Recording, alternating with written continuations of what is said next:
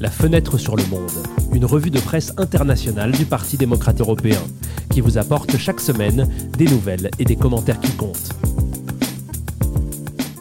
Bonjour et bienvenue dans le 16e épisode de la deuxième saison de Fenêtre sur le Monde. Nous sommes le vendredi 9 décembre et dans ce podcast, nous allons entendre les meilleurs éditoriaux d'Europe et du monde sur la situation économique actuelle, sur la guerre en Ukraine et ses possibles développements et sur la situation géopolitique après les nombreuses crises de ces dernières années. Mais commençons tout de suite par la première série d'éditoriaux.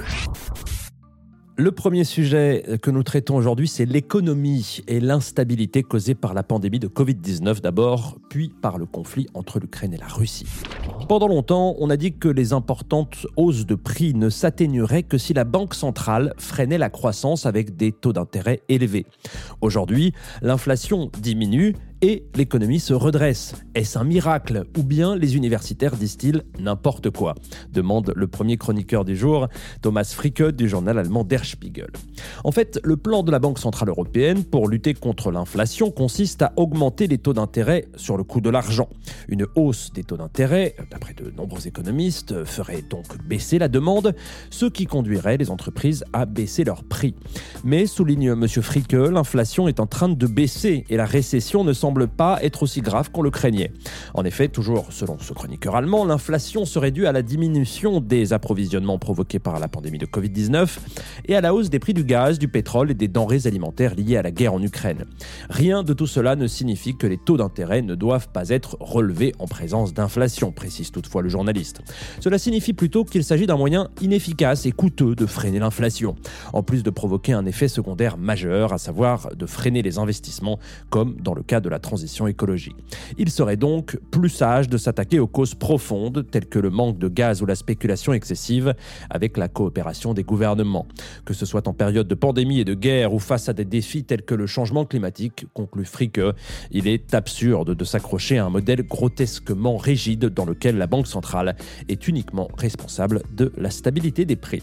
Comme nous l'avons dit au début euh, de cette séquence, la succession rapide de crises a fortement ébranlé l'économie mondiale et euh, parfois pris de court les économistes et les gouvernements. Dans le journal français Le Monde, Agnès Benassi-Kéré se demande précisément comment analyser les récents bouleversements économiques pour mieux orienter les décisions politiques. Par exemple, la crise sanitaire de 2020, qui a paralysé le monde, a obligé les spécialistes de la macroéconomie à déplacer leur regard vers les questions sectorielles et les chaînes de valeur et la manière dont certains secteurs économiques interagissent.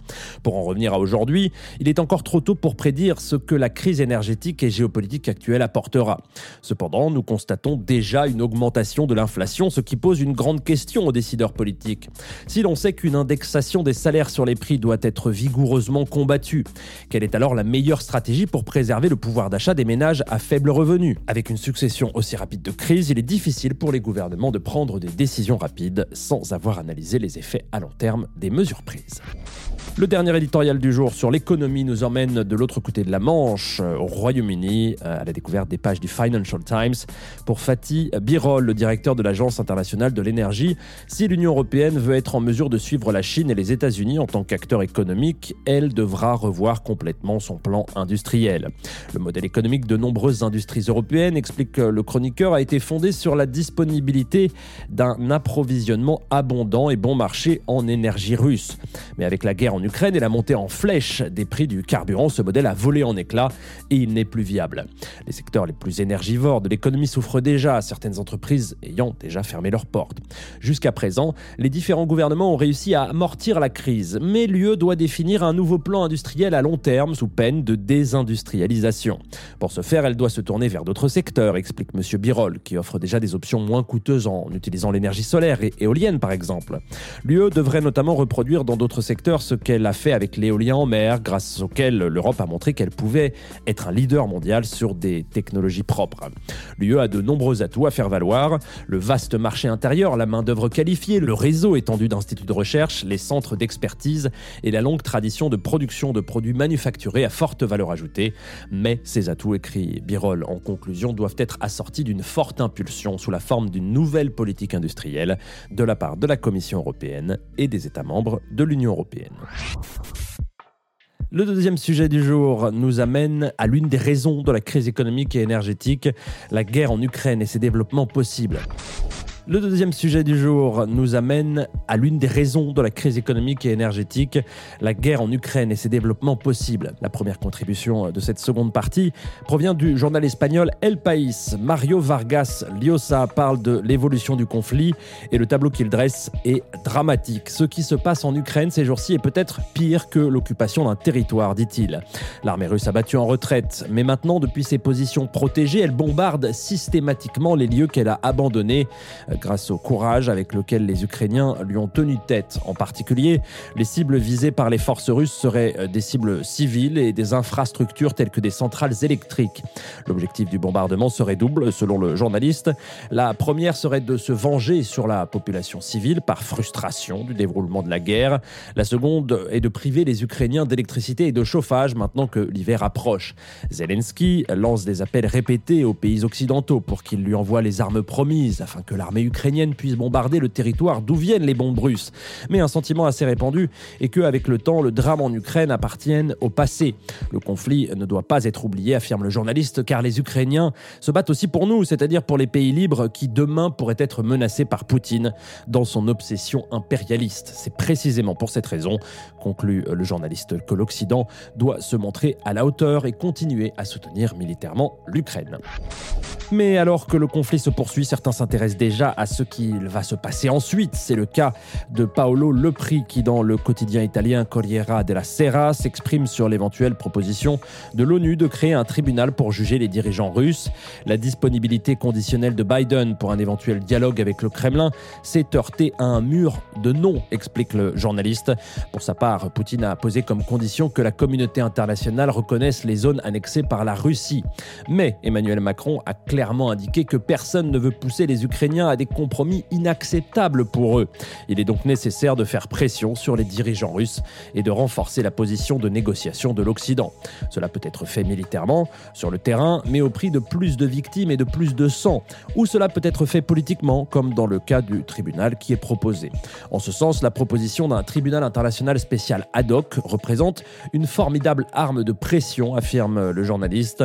Ce ne serait pas la première fois dans l'histoire. Rétrospectivement, les Alliés ont commencé à travailler sur le jugement des dirigeants nazis bien avant la conclusion de la Seconde Guerre mondiale. La thèse qui clôt l'éditorial est la suivante. Aujourd'hui pourrait être un Nuremberg pour la paix.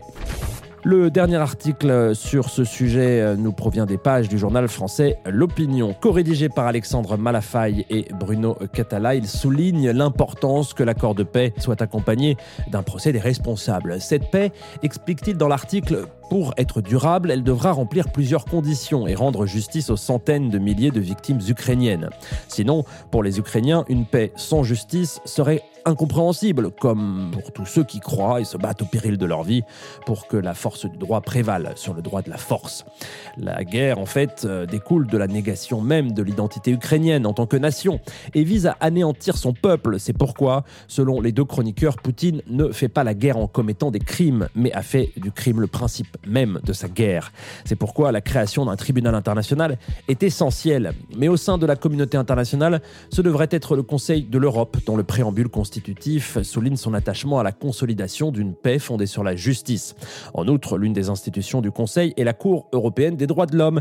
La justice devra être rendue car l'ampleur des crimes de masse commis en Ukraine touche les fondements même de notre humanité commune. Mais l'objectif ne doit pas seulement être de traduire les criminels russes en justice.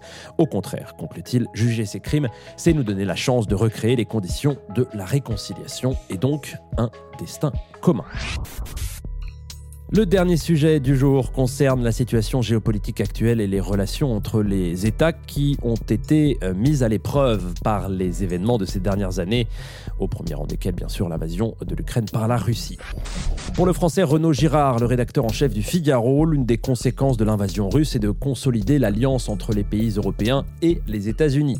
Tout d'abord, en recourant à la violence, la Russie a détruit à jamais l'immense influence qu'elle exerçait sur la population de son voisin ukrainien, qui partageait largement sa langue, sa religion et sa culture, explique M. Girard. De plus, la guerre a coupé les relations économiques et politiques que la Russie avait cultivées avec l'Europe occidentale pendant un quart de siècle. Et si l'un des objectifs de la guerre était d'établir un monde multipolaire dans lequel l'influence russe serait en concurrence avec celle des États-Unis, elle a plutôt obtenu le contraire. C'est depuis la fin de la guerre froide que les Américains n'exercent plus une influence aussi forte en Europe. Pour preuve, les positions françaises et américaines sur la guerre sont parfaitement alignées, tant en ce qui concerne l'aide humanitaire et militaire à l'Ukraine que le calendrier et le contenu des futures négociations.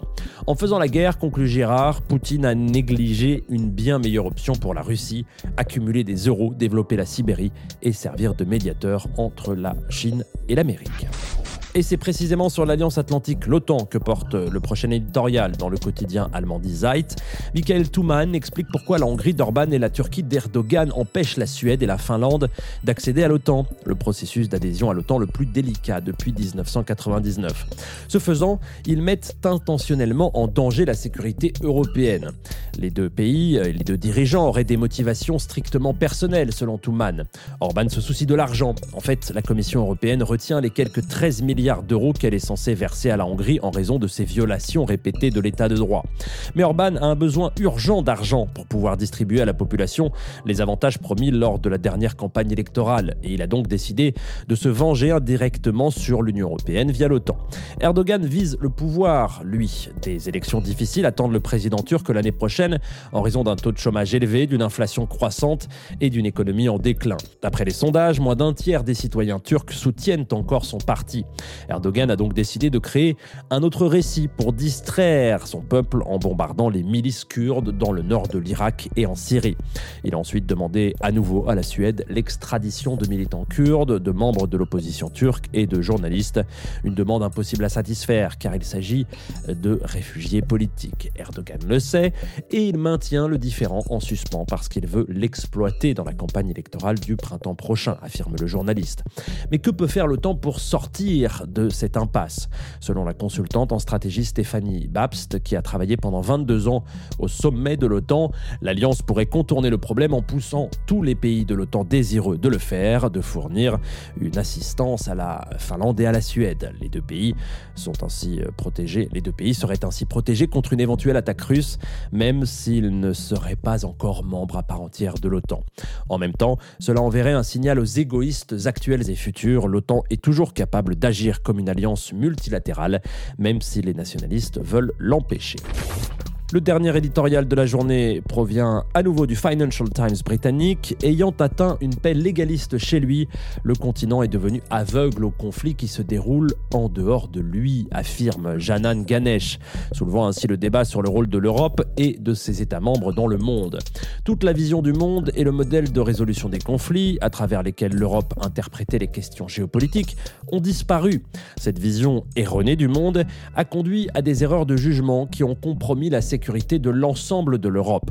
Coupable également d'un manque de dépenses communes en matière de défense qu'il faudra une ère politique pour récupérer. Ce tournant récent dans les relations internationales sera difficile à accepter car il remet en cause le cœur même du projet d'intégration européenne auquel on doit pourtant la paix du continent après 1945. Avant le conflit en Ukraine, la plupart des pays de l'Union européenne considéraient les sommets et les institutions comme la seule façon d'avancer dans la diplomatie mondiale, tout comme cela fonctionne dans les institutions européennes. Elle invite ainsi le côté plus rude en quelque sorte du leadership mondial et reste le bras militaire junior en quelque sorte aussi des États-Unis. Et nous sommes coupables d'oublier souvent à quel point cette situation est étrange. Un continent riche, plus peuplé que les États-Unis, cherche toujours une protection à l'autre bout de l'océan. Cette négligence peut être causée précisément par le succès du projet européen. La paix perpétuelle a inculqué certaines habitudes d'esprit qui ne se propagent pas bien au reste du monde. Je dirais que a été victime de son propre succès, conclut Ganesh, mais les victimes de cette année ne dépassent guère ses frontières. Voilà, c'est la fin de ce 16e épisode de la deuxième saison déjà de Fenêtre sur le Monde.